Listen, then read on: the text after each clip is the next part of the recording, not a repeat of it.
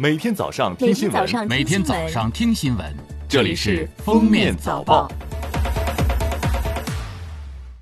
各位听友，早上好！今天是二零二零年三月十六号，星期一，欢迎大家收听今天的《封面早报》。来看今日要闻，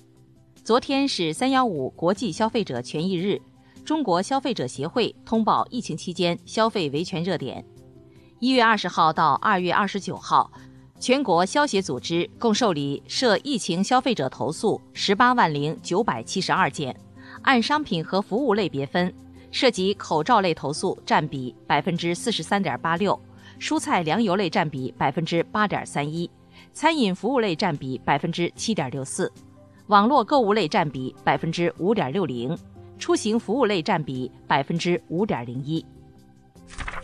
国家气候中心消息，据预测，今年春季。江汉大部、江南西部、西南地区东部降水偏多，江南地区春汛偏早；内蒙古东北部、东北地区北部降水偏少，森林草原火险等级高；华南东部和江南东部部分地区可能发生春旱。据国家卫健委消息，三月十四号，全国新增新冠肺炎确诊病例二十例，其中十六例为境外输入确诊病例。截至三月十四号二十四时，累计报告境外输入确诊病例一百一十一例。据不完全统计，近日全国已有十二名境外输入新冠肺炎确诊病例，分别因涉嫌妨害国境卫生检疫罪、传染病防治罪被立案。在警方通报中，上述多人存在瞒报情况。下面是热点事件：三月十四号。武汉市公交集团经开公司成立企业复工复产交通通勤保障小组，三月十六号起正式为部分企业返岗人员出行提供通勤服务。企业提前一天按规范设计次日所需的出行路线及停靠站点，每条线路满十人即可预约成功一台专车，每台车乘坐上限为限载人数的百分之五十。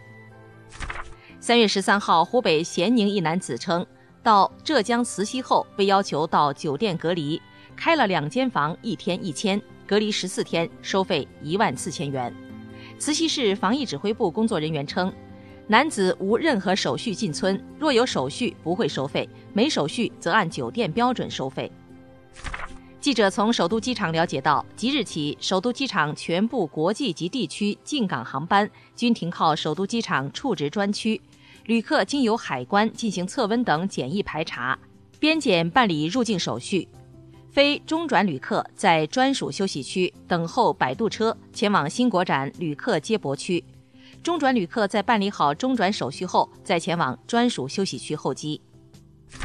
三月十五号，中消协将啄木鸟奖授予华东政法大学学生王杰莹，以表彰他作为年轻消费者代表，依法依规理性维权的行为。去年，王洁莹因携带零食进入上海迪士尼乐园时，被工作人员翻包检查，认为合法权益受到侵犯，向法院提起诉讼。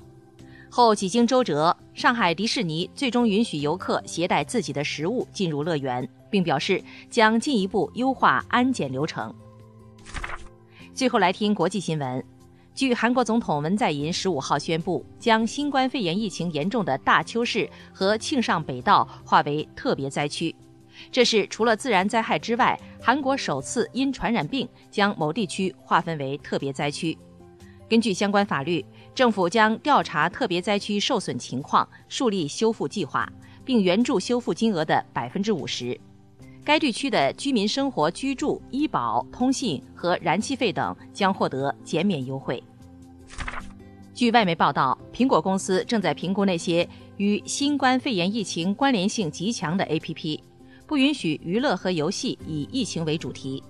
在给开发者社区的一份声明中，苹果解释说，它将采取措施来审查聚焦于新冠病毒全球大流行的 APP。三月十四号，印度已宣布新冠肺炎疫情是一场灾难。根据基本商品法，首都新德里还宣布口罩和洗手液为基本商品，对口罩等物资实行管控。